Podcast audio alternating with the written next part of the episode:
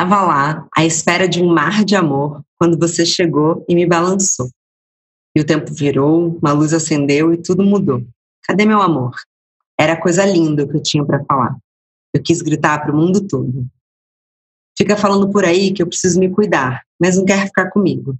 Se tu diz que não me aguenta, para que veio? Se não quer, não me dá like, nem fica com esse disfarce. Bom, como você deve ter percebido, nesse mês do amor, o Bon Jovi está mais romântico do que nunca. E a cada programa eu leio um trecho de música, filme ou série relacionado ao tema do episódio. Hoje foi a vez da música para o mundo ouvir, da nossa amiga Duda Beach. Se você ainda não descobriu o tema de hoje, eu conto para você.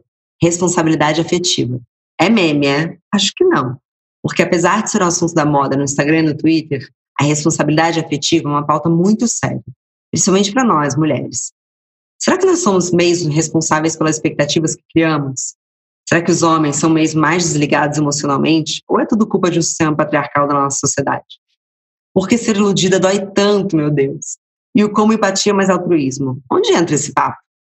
Bom dia, Óbvias. Eu sou Marcela Ceribelli, CEO e diretora criativa da Óbvias, e hoje eu converso com a comunicadora e pesquisadora do corpo feminino, Maria Chantal, sobre as infinitas camadas da tão falada responsabilidade afetiva.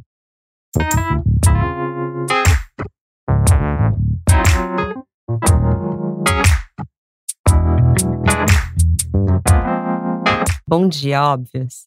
Bom, Maria, então para a gente começar, para quem não te conhece, que ainda não viu o seu conteúdo maravilhoso do Instagram, você pode se apresentar? Com certeza. É, meu nome é Maria Chantal, eu sou pesquisadora autodidata, é, autoconhecimento feminino, ginecologia natural. Eu gosto muito de pesquisar o corpo feminino, porque eu estive num lugar de profundo desconhecimento e a partir do momento em que eu alcancei, fui alcançando mais conhecimento, eu vi que era um conhecimento que precisava e precisa ser cada vez mais difundido. E eu venho trazendo isso através do Instagram, através do meu e-book e através do YouTube também. Muito legal. A pauta hoje é responsabilidade afetiva, que já virou até meme um pouco, né? Sim. Mas é um assunto muito sério, muito urgente. É, Para você, o que, que é ser afetivamente responsável com o outro? Ainda mais esse lugar de conhecimento do corpo feminino. É muito delicado para nós, como mulheres, né? Sim, exatamente. É, Para mim, é, a responsabilidade afetiva se trata das duas pessoas entenderem e se comprometerem a cuidar uma das outras. E tudo ali dentro né, do relacionamento precisa ser falado, precisa ser conversado e acordado. E antes né, de tomar qualquer outra decisão, conversar com o outro. Para mim, a responsabilidade afetiva se trata disso, de deixar o outro consciente daquilo que você vai fazer, enfim, das decisões que você vai tomar. Parece mais simples do que é na prática, né? as teorias são sempre melhores, assim, as teorias são lindas, lindas, fáceis, palpáveis. Mas quando a gente vai para a prática, é algo muito, parece que é um monstro de sete cabeças, super complexo, é a coisa mais difícil de ser feita. Mas eu acho também, Marcela, que é muito por conta da nossa não educação emocional. A gente não é educado para falar de emoção, então parece sempre que estamos nos, pondo, nos, nos expondo quando ousamos falar sobre aquilo que sentimos, sobre aquilo que pensamos. Tem muitos filmes bobinhos, né, que assim, um, pessoas vão para o primeiro encontro, aí os amigos dão dicas, aí a dica que os amigos dão é não fala uh, que você gosta da pessoa, não, não demonstre interesse, Uh, finge que você não liga, finge que você não liga, não tem interesse pela pessoa, sabe? Eu acho que a gente vem muito dessa de uma sociedade bem problemática por conta disso e a gente vem sofrendo as consequências nos nossos relacionamentos. Total. Eu estava estudando um pouco é, antes de entrar para o episódio, assim, sobre o que, que é responsabilidade afetiva. E, e, de fato, foi um pouco da minha sensação. Ah, é sobre você ser transparente, vou deixar desde o início muito claro o que, que você pretende. Mas, cara, isso é muito difícil de se colocar quando a gente está se relacionando, por exemplo, com aplicativos. Então, você Exato. entrar ali, tomar uma coragem e falar: então, eu tô aqui porque eu quero casar. porque é isso que eu quero, eu quero aprofundar no relacionamento. Tem um pouco desse estigma, né? De ah, socorro. É, o quanto também que, é, que existe essa permissão de se falar o que se quer. É, acho que isso de início de relacionamentos, mas também nos relacionamentos longos, né? Que é, dificilmente alguém levanta a mão e fala, cara, eu tô começando a, sentir desejo por outras pessoas. Geralmente é quando Deu, já traiu, já era, né? Exatamente. Infelizmente, né? Uh, relacionamentos longos merecem uma pauta só para eles. Assim. Quais conversas a gente deveria ter quando já chega ali segundo ano de relacionamento, terceiro ano de, de relacionamento? Porque chega uma hora que um dos envolvidos sente a necessidade de levar mais para frente, enquanto o outro ainda está ali acomodado, tipo, ah, está tudo bem, vamos manter aqui mais alguns anos, enquanto que a, outra parte já está pensando em casamento, algo mais sério, ou até mesmo já quer terminar. Eu tenho uma teoria muito pessoal que, enfim, não é péssima, mas eu vejo muito acontecer. de que, assim, quem termina, quem toma a decisão de terminar, vive a fossa durante o relacionamento porque ela teve todo aquele tempo de processar Exato. até tomar a decisão final. E quem é terminado, que toma um pé na bunda, sofre depois. Só que é muito injusto, né? Porque todo mundo que toma um pé na bunda, que é meio feio, fala, foi do nada, é, eu não acredito que essa pessoa já tá com outra. Mas, claro, porque a outra pessoa teve tempo de processar. Mas é uma injustiça, porque às vezes se você levanta a mão e fala, eu tô perdendo interesse, imagina, a gente não é ensinado a isso, né? Não, não, é muito. Acontece um, um, julgamento, né, muito ruim sobre essa pessoa. Eu confesso que eu acho que pessoas que tomam decisão de terminar relacionamento são extremamente corajosas. Eu também, concordo. Apesar de julgar, assim, se eu tô me relacionando com alguém, essa pessoa termina, eu vou julgar, vou odiar, vou querer queimar a casa da pessoa. Mas depois, eu falo assim, nossa, que, que coragem, admirável essa pessoa, parabéns, porque é sair da zona de conforto e ter a ousadia de falar, olha, não tá bom para mim, provavelmente não tá para você também, vamos separar, sabe? Eu, assim, admiro. Eu também acho bem um ato de coragem, mas eu não, enfim, quando é comigo eu não... ah, não, a raiva a raiva existe em mim, não vou negar, a raiva existe em mim. É, mas ao mesmo tempo, a gente falou um pouco de, dos relacionamentos mais longos, acho que a gente pode voltar a eles, mas acho que está muito conectado com essas relações mais fluidas que a gente está vivendo, né? Porque é muito mais fácil hoje em dia você administrar muitos pequenos relacionamentos, né? E, gente, não duvide, se você ficou duas vezes com uma pessoa, fala com ela todos os dias, é um pequeno relacionamento, não é porque não tem. Eu também acho! Obrigada. Estamos na mesma página. Não, porque um relacionamento não precisa ter um nome namoro, você está se relacionando. É, e aí você está se relacionando com uma, duas, três, quatro, cinco, dez pessoas. Tem um pouco de ego nisso, Maria? Tem, total. Ah, o desejo de estar no meio, né? Quando você olha e vê assim, nossa, eu sou ser desejado por 10 pessoas. Olha, eu estou administrando o sentimento de outras 10 pessoas. 10 pessoas estão na minha mão. Eu mando uma mensagem para essa pessoa hoje, muda a vida da pessoa, muda o dia da pessoa. Eu acho que tem esse lugar do, do se sentir um, quase que né, um deus, uma deusa, por conta de estar se relacionando com várias outras pessoas e mesmo que não seja um relacionamento saudável, mas existe esse olhar para si mesmo como se fosse é, o último biscoito do pacote por estar no meio disso. Você acha que isso acontece mais com homens do que com mulheres? Ou você acha que isso não tem gênero? O ego é o ego? Assim, o ego é o ego. Mas como uh, fomos, estamos sendo socializadas, né? mulheres estão sendo socializadas para se comportar de uma maneira mais castrativa, uma maneira, hum, sim, não é tão bem visto, né, que mulheres, mesmo querendo, se, se relacionem com tantas pessoas. Então, a maioria, por mais que tenha o desejo de se relacionar com várias pessoas, a tem, guarda o desejo para si mesmo. Então, é um comportamento mais comum para homens e mais aceitável também, porque ainda tem esse lugar. Por mais que mulheres é, façam isso, são muito julgadas, são mal vistas. Homens não, é, é quase que esperado isso deles. É verdade. É, na verdade entra no estigma máximo, né? Do cara que come todo mundo. É. Enfim, né? E, e, nem é cobrado, assim, tipo, a responsabilidade é afetiva para esses caras. É uma conversa que não existe, não é a conversa do bar. É verdade, fora a expectativa que é muito muito baixa, né? Então, tipo, é, parece que o cara, quando ele, te, ele é minimamente responsável afetivo, a gente já nossa, uau! É, a Mariana Stock, quando ela veio aqui, ela tem a, a Casa Prazerela, ela fala sobre as migalhas de prazer que a gente vai satisfazer. Uhum. Ela fala que a gente tem que atingir esse potencial orgástico.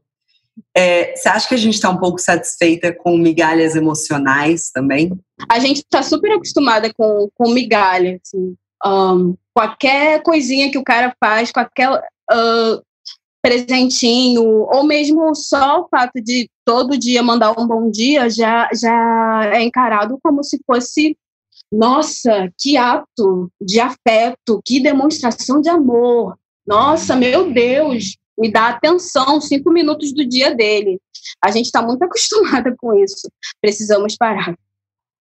Mas e você acha que assim, quando é que eu fico pensando é, até um pouco no momento que a gente está vivendo, dessa quarentena, que tudo que a gente pode fazer, na verdade, são esses relacionamentos de mensagem e de, de vídeo. Até tem um amigo meu que está praticamente num relacionamento de Zoom, fazendo sexo à distância, tudo à distância. Vários, tem vários amigos. praticamente namorando. Mas assim, é, você acha que esse momento também a gente pode estar tá, é, propagando muitas ilusões que a gente, quando acabar a quarentena, se um dia acabar, a gente vai um pouco quebrar a cara? Marcela, confesso que eu não tinha pensado nisso, mas sim, estamos. É, porque agora é isso, bom dia que você dá para a pessoa é uma forma de você dizer para ela que você se importa com ela, que você quer ouvir como ela está. E a gente está muito carente. Então a gente vai lá, abre, explana os sentimentos, vai retroalimentando semanalmente. Então tem uma galera, estamos todos dentro de vários relacionamentos e às vezes sem consciência de que estamos em um relacionamento e Deus nos ajude quando a quarentena acabar ou quando o outro começar a exigir uma maior responsabilidade, um maior comprometimento, porque a gente acaba alimentando expectativas, né? De que aquilo vai acontecer sempre, de que aquilo vai caminhar para algo mais sério, de que é só aquela pessoa. Então, estamos criando um monstro. Eu fico muito feliz que pelo menos hoje em dia a gente tem, a gente consegue dar os nomes às coisas. É, porque uma amiga minha que vai ouvir, ela vai saber que eu falei a história dela, mas eu não vou dar o seu nome aqui, amiga, fica tranquila. É, faz isso há alguns anos, assim, antes de ter, da gente dar os nomes, né? Que nem não, não sabíamos que era bullying, acho que há cinco, seis anos a gente não sabia exatamente que era responsabilidade afetiva, né? São termos novos. Tinha essa amiga minha que ficou com um cara que era brasileiro, estando no Brasil. E aí ele voltou para o lugar onde ele morava. Zurique. Falei, mas ninguém vai saber. E aí, essa minha amiga foi para lá encontrar com ele. Só que eles passaram meses como se fosse assim, praticamente um relacionamento à distância, trocando mensagem todos os dias, ele dizendo, enfim, num relacionamento, que é o que eu, Marcela, acredito que é um relacionamento. Não precisa ter uma etiqueta, estamos namorando. Você está se relacionando, você está é, criando expectativas, você está mostrando um certo comprometimento emocional com a pessoa. Para mim, isso é um relacionamento.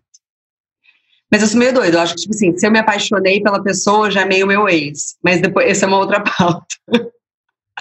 então, do que ela chegou lá, pisou em Zurique, pisou na casa dele, ele terminou com ela. E ela estava em outro país, sozinha, que ela não falava a língua e não tinha para onde ir, então ela teve que passar alguns dias na casa dele. Tudo isso para dizer que, naquela época, a gente não sabia o termo responsabilidade afetiva. Então, eu fico feliz que, pelo menos hoje em dia, a gente tem um pouco de um diagnóstico para falar: cara, será que eu estou sendo responsável? Esse cara foi responsável comigo. Então, assim, a gente já consegue entender melhor quais são as situações. Porque é um pouco nebuloso, não é? Se o cara está é, tá sendo só. Então, ou então a mina, na verdade, né? Porque isso também pode acontecer em relacionamentos gays, mas é, se a uhum. pessoa está sendo só escrota com você, ou se de fato a gente já chegou numa responsabilidade afetiva. Um dos problemas, né, diante dessas situações onde falta responsabilidade afetiva, também não é a falta de clareza nossa, sabe? Do tipo, olha, a gente já está conversando há tantos meses e eu estou entendendo, né, que existe o interesse seu um, dessa forma. Está correto? Sabe? Se, assim, eu acho que algumas pessoas classificariam isso como ser cara de pau, mas para mim é deixar as coisas transparentes. É, é muito necessário, principalmente para as mulheres, para se protegerem, porque a gente naturalmente cria muitas expectativas sobre aquilo que o outro está fazendo. Ah, o outro só te deu oi você já acha que foi uma coisa super, assim, o acontecimento. Não, ele disse eu te amo nas entrelinhas, disse eu estou interessado ou interessada. Ele mandou um então, coração no WhatsApp. Me chamou de linda, nossa, nossa. Eu acho que a gente precisa explanar as coisas, deixar tudo bem explicadinho. Eu, pelo menos, gosto.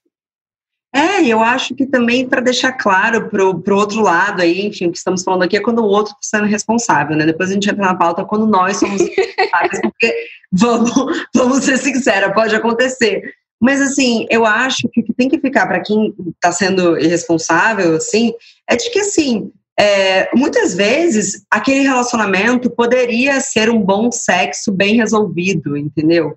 É, tinha expectativa no que poderia ser mais simples. Só que assim, poderia ser um sexo bem resolvido, mas a outra pessoa começa a te criar uma expectativa. É, sabe? E, e, isso que eu tô falando do, do, período da quarentena, porque aquela expectativa que era criada durante três dias, você trocava mensagem, sei lá, transava e acabou, a gente está só criando uhum. expectativa. Então, tem, primeiro tem um tesão enrustido aí louco, né? Que a gente vai. Oh. Depois se resolve. Mas acho que é, vai ter que ter muita responsabilidade com quanto que você manteve esses pequenos relacionamentos, né? É, porque também vale, muitas vezes, eu acho que também é um estigma muito, muito injusto com as mulheres, de que então todas as mulheres entram no, é, num date, num encontro, querendo um relacionamento e todo cara chega lá só para transar. O Exato. inverso acontece e muito, né? Sim, acontece. Você acha que a responsabilidade emocional vai além dos relacionamentos amorosos? Você acha que passa por trabalho, amigo, família? Sim, obrigatoriamente. É, eu digo, né, por conta de agora, dentro da pandemia, eu não ter mais como encontrar as pessoas, né? É, o que eu posso fazer para cuidar das pessoas que eu digo que amo é ali semanalmente fazer a verificação, né, do, da saúde mental. Então, eu tenho responsabilidade afetiva com as minhas amigas de sempre estar tá procurando fazer uma videochamada, de sempre estar tá mandando mensagem para saber como é que estão, né, qual o nível de bem-estar, o nível de mal-estar.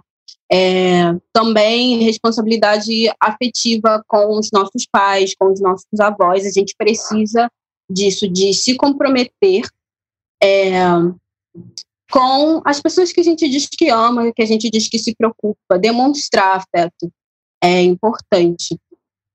É, acho que. E a responsabilidade como um todo, né? É ficar atento até quando a pessoa também não quer ou não pode dar essa atenção toda que você está é, querendo, né? Eu estou falando, por exemplo, caso de amizade, família. Acho que ser responsável nesses relacionamentos é, respe é respeitar o momento, né? Que a gente está falando das expectativas dos relacionamentos amorosos. Às vezes uhum. o seu, no momento que a gente está vivendo, não está dando conta, por exemplo, é, de ver tantas notícias. Então, assim, Exato. Fala, cara, tem que tomar muito cuidado. Você pegue, tem uma notícia muito é, trágica e cola num grupo do WhatsApp você tem que ser muito responsável para entender se todo mundo que está ali, será que tem condições de receber aquela informação naquele momento? Será que não é bom pensar duas vezes? Bom, é, manda no privado com alguém. Oi, gente, posso mandar uma coisa aqui que eu vi? É um pouco pesada. É, responsabilidade também passa um pouco por isso, não acha? Passa e também passa em entender que as pessoas, as pessoas não são obrigadas também a falar sobre sentimento e falar daquilo que você quer falar. Não seja egoísta. sabe? Não é sobre você, não é sobre o momento, né, ideal para você falar as coisas, sentir as coisas, vivenciar as situações, é sobre ter um pouco mais de empatia, né, pelo outro e respeitar os momentos de cada um. Respeitem as alienações que algumas pessoas estão preferindo escolher em prol de, de se manterem vivas, sabe? É sobre isso também e respeitem. Um, eu acho que uh, aquela, aquele período de eleição me ensinou muito a entender as limitações que algumas pessoas vão ter com relação a diversos, a, a determinados assuntos. Não quero conversar sobre política agora. Tudo bem para você, querida militante? Tá, tudo bem, mãe. Vou respeitar. É sobre isso também.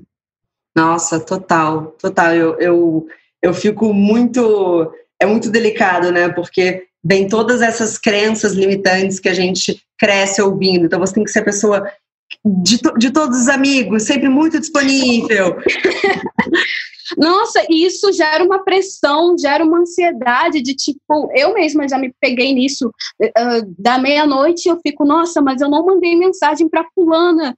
Meu Deus, será que ela tá bem? Ela vai achar isso, isso, isso de mim. Meu Deus, mas ela tinha uma cirurgia para fazer e eu não liguei para ela, sabe? Não achem que também é sobre isso, a responsabilidade afetiva, sobre diariamente, a cada segundo, demonstrar afeto, demonstrar preocupação dizer que está ali é, por mensagem, né, ou por meio de alguma chamada. Não, perfeito. É, inclusive, aí voltando para os relacionamentos amorosos e trazendo bem, enfim, esse recorte das relações é, heterossexuais, eu acho que é muito importante você falar até como mulher negra. É, eu sei que você falou é, na sua entrevista prévia com a Andresa, que vai sair na nossa newsletter, é, essa questão é, da gente assumir muitas vezes uma, um lugar meio maternal nos relacionamentos. Ah, eu não aguento Maria. mais. eu não aguento mais. A questão é que acostumamos homens para olhar para as mulheres, né, dentro de um relacionamento hétero, como se fosse a segunda mãe ou a substituta, né? até em alguns uh, alguns relacionamentos é exigido, né, que a mulher saiba lavar, passar, cozinhar, porque ele não vai mais ter a mãe para fazer isso para ele. Então você, como até como namorada, você precisa fazer isso para ele. É, a gente precisa parar de sobrecarregar as mulheres com tanta, com tanta demanda. Não bastasse a vida delas, elas ainda têm que cuidar, é, têm que amar e ser mãe desses caras é, que não que por conta disso não, não amadureceram o suficiente para fazerem por si mesmos.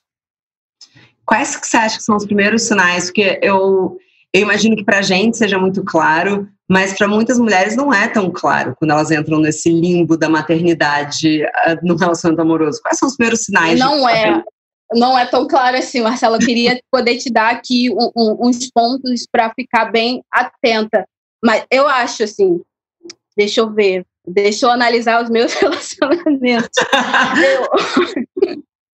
Não vou expor ninguém, mas vamos lá. Eu acho que quando você passa a se dedicar mais ao outro, aos projetos do outro, do que aos seus próprios, sabe? Quando você já está quase virando agente do outro. Ah, não, é, vai por esse caminho aqui que vai, vai dar certo. Aí o outro fala: Olha, eu não sei ir por esse caminho, você pode me ajudar? Aí você vai na frente, vai por ele. Então você começa a fazer as coisas acontecerem por ele, você começa a, a facilitar é, as coisas para ele, a dar tudo mastigadinho.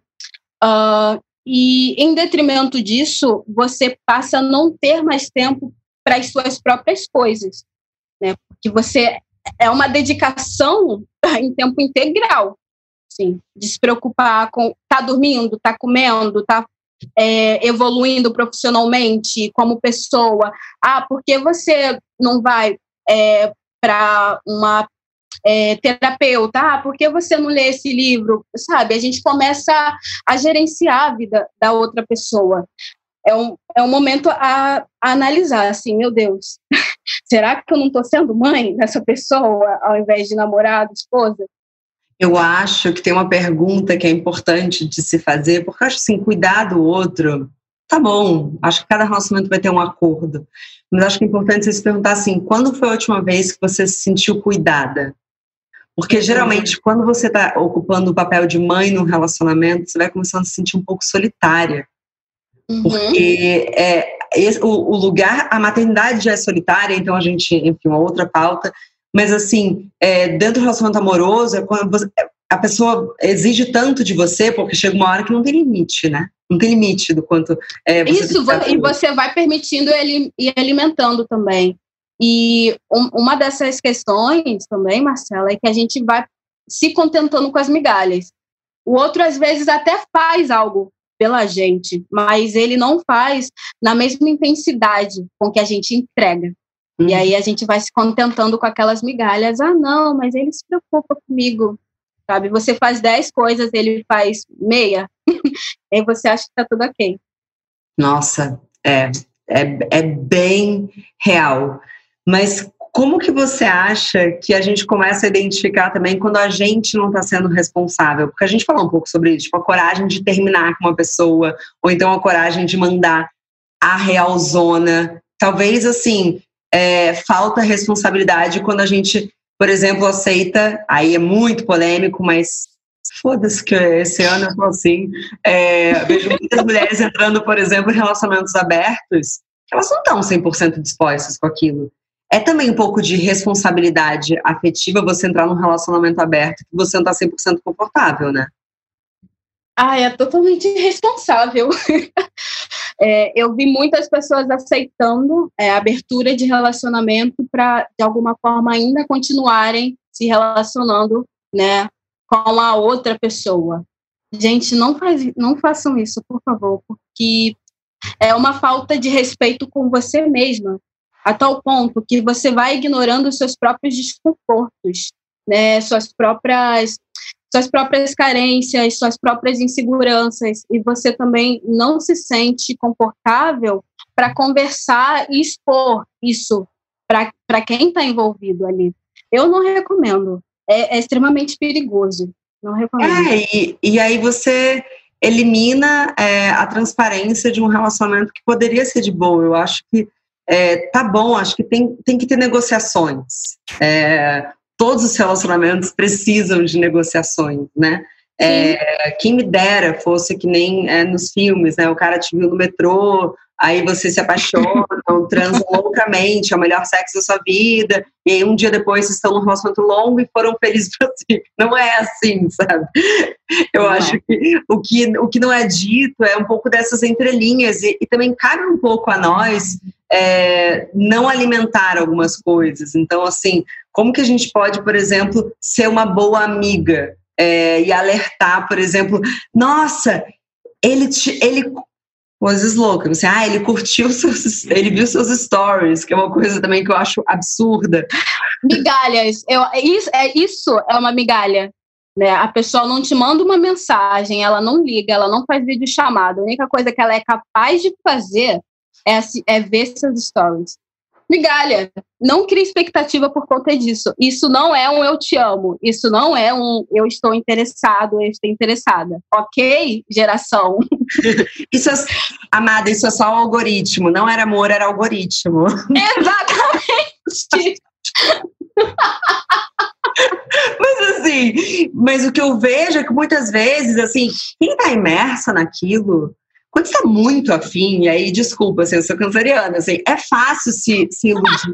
mas você precisa ter amigas que te falem assim, Marcela, não, sabe? Maria, não, esse cara não tá afim de você, ele não tá te dando nada. É, como que a gente pode ser amigas melhores é, nesse momento, assim, porque também é responsabilidade afetiva com a sua amiga você mostrar que o cara não está sendo responsável com ela, né? Ah, exatamente. Assim, dedico esse momento a todas as minhas amigas que mandaram real para mim, porque eu sou leonina. A, a, otimista, aquela que, né, a expectativa sou eu. e aí. Pelo menos você sai dessa com autoestima, o bom do seu. eu saio é. destruída. É. Formada, não, formada. É meu diploma. E o que minhas amigas fazem é trazer fato, né? Tá, gata, né? O cara, você saiu com o cara, né? Uma vez e pá, foi bom, massa. Mas depois disso, o cara não mandou uma mensagem, o cara não ligou e tal, não fez isso, não fez aquilo. E você tem os seus, os seus ideais, né? De como um cara agiria é, caso ele realmente tivesse interesse por você. Então, por que você está se contentando com isso, com visualização de stories, sabe? Eu acho que trazer fatos, é, mostrar para a amiga ou para o amigo que não é nada além de criação e invenção de expectativa, romantização, sim, uma forçação até mesmo do amigo é, sobre uma situação é bem importante. Assim, leve fatos. Se você está nesse papel, assim, precisa ser essa amiga né, que vai levar a realidade, é, demonstre os fatos para outra pessoa, vai ajudar bastante. Eu acredito. É, o que, que é o que, que é responsabilidade, o que não é. E ao mesmo tempo, quando a gente vê e acho que tem uma coisa, enfim, de uma é, de uma revanche, né? Que é assim, ah, isso, finge mesmo que você tá afim do cara, porque todos os homens são um lixo, então zoa mesmo ele. Eu acho que a gente deveria parar esse ciclo, sabe? Eu acho que parar de achar que quando a gente é escrota com os caras, a gente tá só é, trazendo um pouco Ah, de... sim, também tem esse lugar, né? Do vou me vingar por todas as mulheres. Exato, e às vezes, assim, é óbvio que estamos numa sociedade patriarcal, é, absolutamente todos os homens são machistas em níveis de desconstrução ou é, diferentes, mas às vezes também, se a gente também não der o exemplo, isso aqui nunca vai acabar. E aí eu tô falando de relações héteros, óbvio. É, é, entre as minas lésbicas, eu acho que, enfim, não tenho nenhum lugar de fala aqui, mas eu sei que também existe, existem momentos de responsabilidade emocional. Para você, Maria, eu fiquei um pouco curiosa. É, o que, que o, a pesquisa sobre o corpo feminino, como que se conecta nesse lugar de relacionamentos? Nossa, eu sou muito apaixonada por esse assunto. E quando eu falo do quão perigoso é você aceitar relacionamentos que não se adequam a você, eu tô querendo dizer que o seu corpo vai corresponder a isso. A sua musculatura vai entender que você está em uma situação de perigo, mesmo que você conscientemente entenda que não está. Mas a musculatura é, da, sua, da sua vagina enrijece, a musculatura do seu trapézio né, enrijece, você fica em todo. Você fica tensionado porque entende que aquele não é um ambiente confortável para você, de que você precisa correr, sair dali, porque corre algum perigo. Então, por isso que eu falo, mulheres precisam estar é, a todo tempo em ambientes que sejam confortáveis para elas, seguros para elas, porque o corpo vai entender quando não estiverem, né? Mesmo que elas estejam se forçando de que ah, não, tá tudo bem, não, tô gostando, tô adorando. Nossa, isso é muito forte. Isso é muito forte. Então, por exemplo, se você tá numa situação, sei lá, tá no carnaval, tá pegando cara, ou uma mina, para já exemplo hétero, você tá pegando uma mina e aí você acha que você tá muito de boa dela pegar todo mundo, aí você vê a mina que você tava pegando beijando outra mina. Você acha que se você prestar atenção no seu corpo e o seu corpo talvez. Ele tensiona. Ele tensiona. O seu, é, o seu estômago ele pode uh, gerar uma acidez no momento. em resposta àquele desconforto. Aham, uhum, gastrite. Dói na, dói na hora. dói na hora. Cara, as emoções, elas, elas demonstram, o seu corpo sabe, sabe? O seu corpo lê o ambiente e vai reagir de acordo com a interpretação que ele tem daquele ambiente. É, tem uma pesquisa muito boa da Naomi Wolf, que é uma escritora que eu amo muito, já deixo aqui como indicação. Leiam tudo dela. É, ela fala que se você está em um ambiente em que diversas, é, vamos dizer assim, vaginas foram ofendidas, a sua vagina não vai interpretar que foram as outras. Ela vai entender que ela também corre perigo, né? Que vai acontecer a mesma coisa, que ela também vai ser ofendida igual, né? Que aquele ambiente não é favorável de alguma forma para ela. Nossa, e isso pode acontecer inclusive durante o sexo. só acontece, ainda mais dentro dessa cultura, desculpa, ainda mais dentro dessa cultura extremamente falocêntrica, onde é, é, fica entendido de que a mulher né, tem que lubrificar no tempo dos caras, né, no tempo que os caras querem, no tempo que os caras viram no pornô. Então não se dá um, não se respeita né, o espaço de tempo. Não é que as mulheres demoram, é que é acelerado, é muito acelerado a coisa, sabe? É não deixa a pessoa confortável, são, são expectativas irreais. A pessoa pega, assiste né, um filme pornô e traz esse filme para a sua vivência real e diz para a mina, olha, você precisa corresponder né, a isso que eu assisti ontem, hoje à noite, beleza? E se tu não corresponder, você tem algum problema. Fique, e fique confortável com isso, por favor. Lubrifique, é, dilate a vagina em, se puder, em um minuto, tudo isso. E sinta tesão também. E não se esqueça de gemer bem alto, porque foi o que eu fui ensinado. Exatamente. Não, é e, pacote, e, como... né? e dessa forma bem, é, a, a, como, se, como é que se fala, performática, né? Bem fino, bem delicado, por favor. Não quero nada mais que isso. Não exagera. É, a minha sensação é que é, é uma expectativa de como se fosse um interruptor, né? Interruptor que você liga e apaga exatamente. Liga a luz. É tipo, então tá, agora lubrifica. E é tipo, gente, não tem, o timing é desproporcional. Então a gente é falou zero. de responsabilidade afetiva e agora a gente está falando quase de responsabilidade sexual. Hum, pode ser. Não sei, não sei qual nomenclatura usar, a verdade é essa. Mas vamos dar esse nome de que o corpo cis feminino precisa ser respeitado tanto pelos caras, né, tanto por elas mesmas. É, Minas, vocês precisam entender de que tudo que vocês aprenderam até aqui tá errado.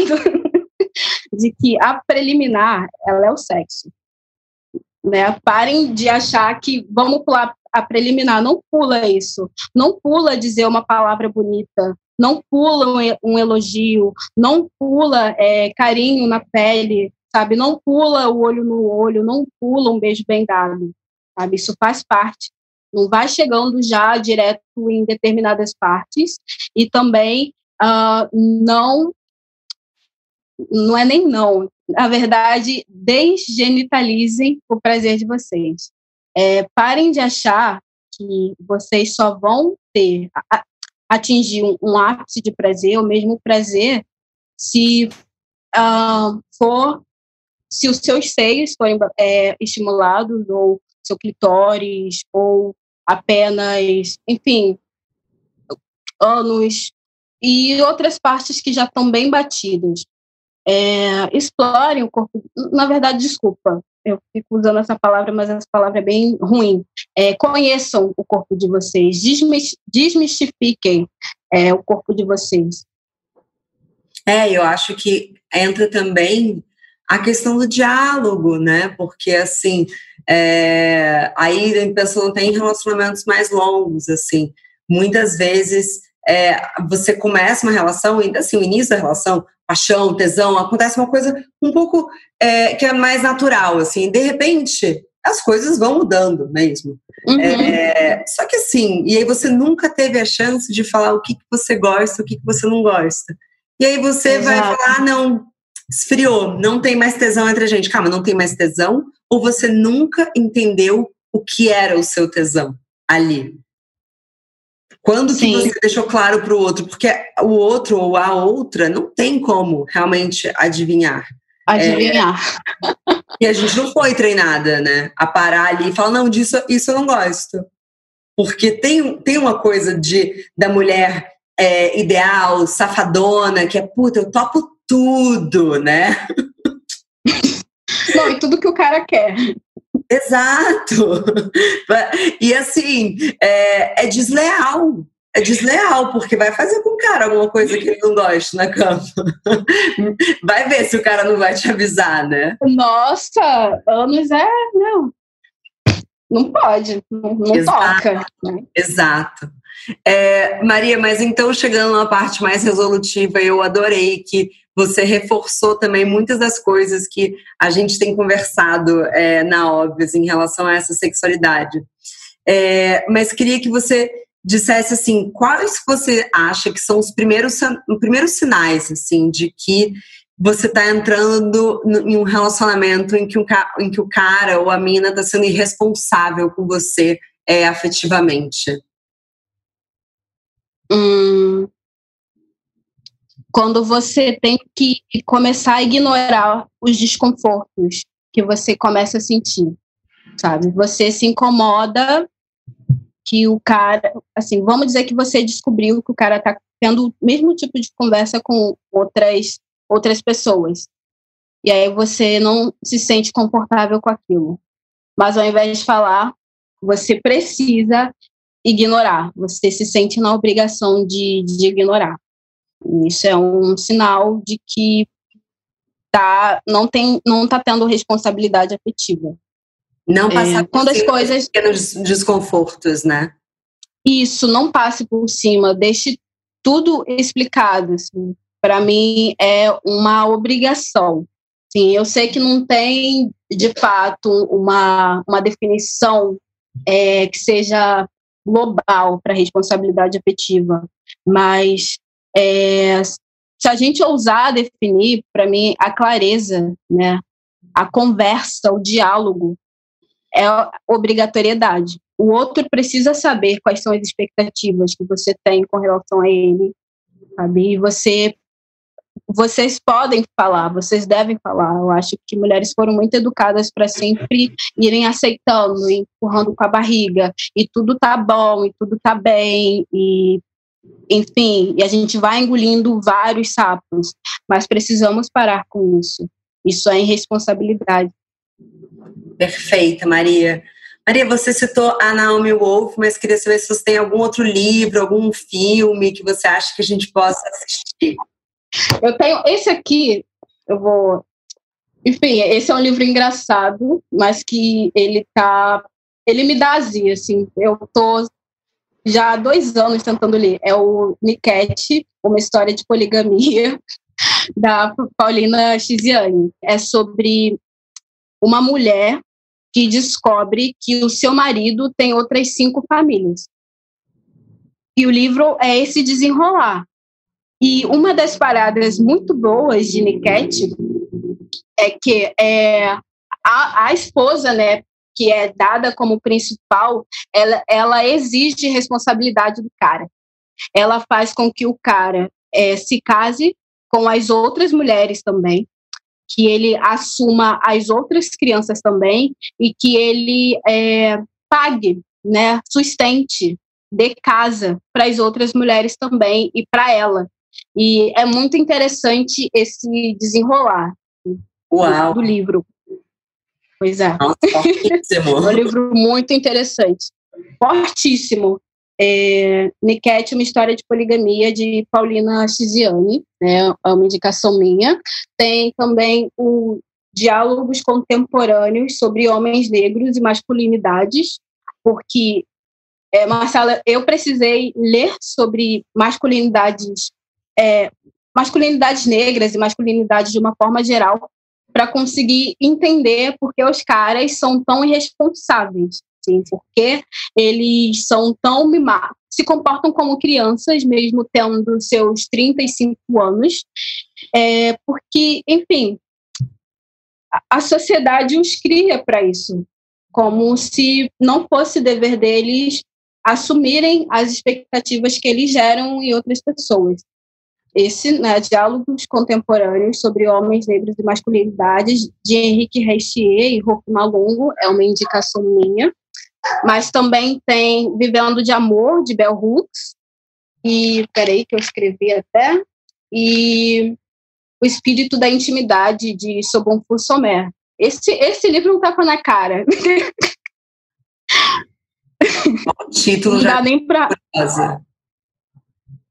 Ah, o Espírito da Intimidade é o livro. Eu falo que é, não dá para piranhar depois que se lê esse livro, porque é um livro que, que onde a escritora fala que quando a gente se relaciona com alguém sexualmente, a gente está envolvendo ali espírito, nosso espírito, a nossa alma com o da outra pessoa. Então é algo muito mais sério do que o Ocidente encara.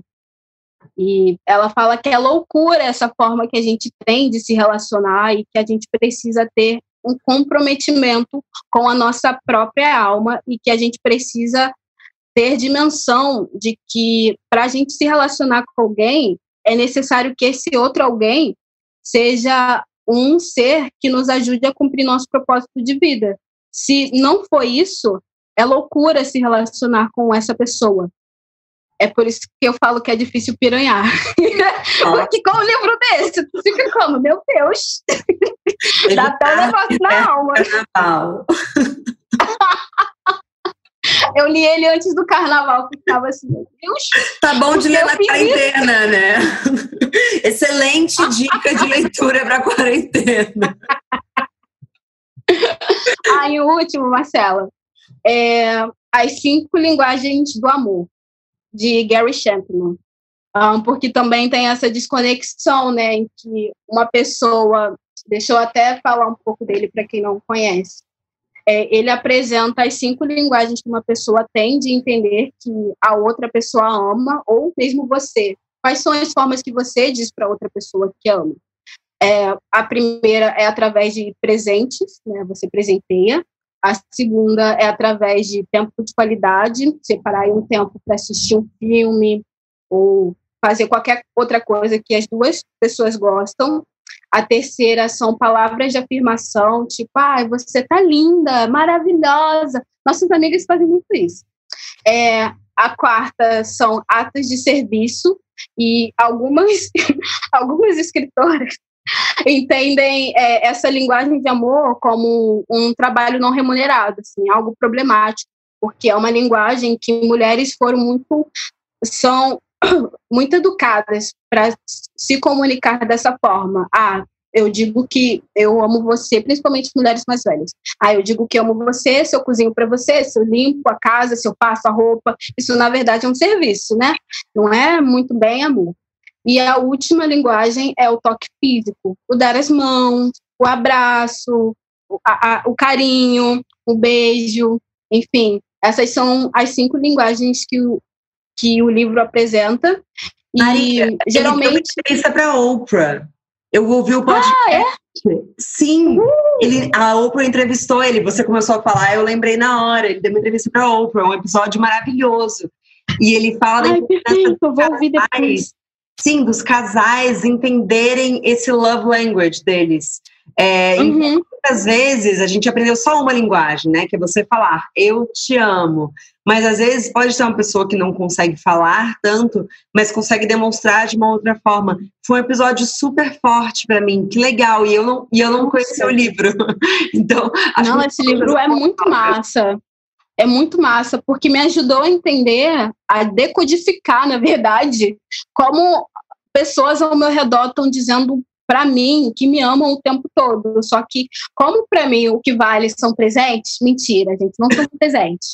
mas, mas, enfim, é, como elas falam outras linguagens, que para mim talvez não sejam tão válidas, é, eu não conseguia ler, eu não conseguia entender. E aí, nossa, ter uh, entendimento desse, dessas cinco linguagens me ajudou muito e vivendo de amor. Por favor, leiam Bell Hooks, principalmente se tu é uma pessoa preta ouvindo esse podcast, porque vivendo de amor é um é um texto onde Bel fala, Bel, minha amiga, é sobre como como pessoas negras foram educadas a enrijecer, assim, a não falarem eu te amo, a acharem que estão dizendo eu te amo através de atos de serviço.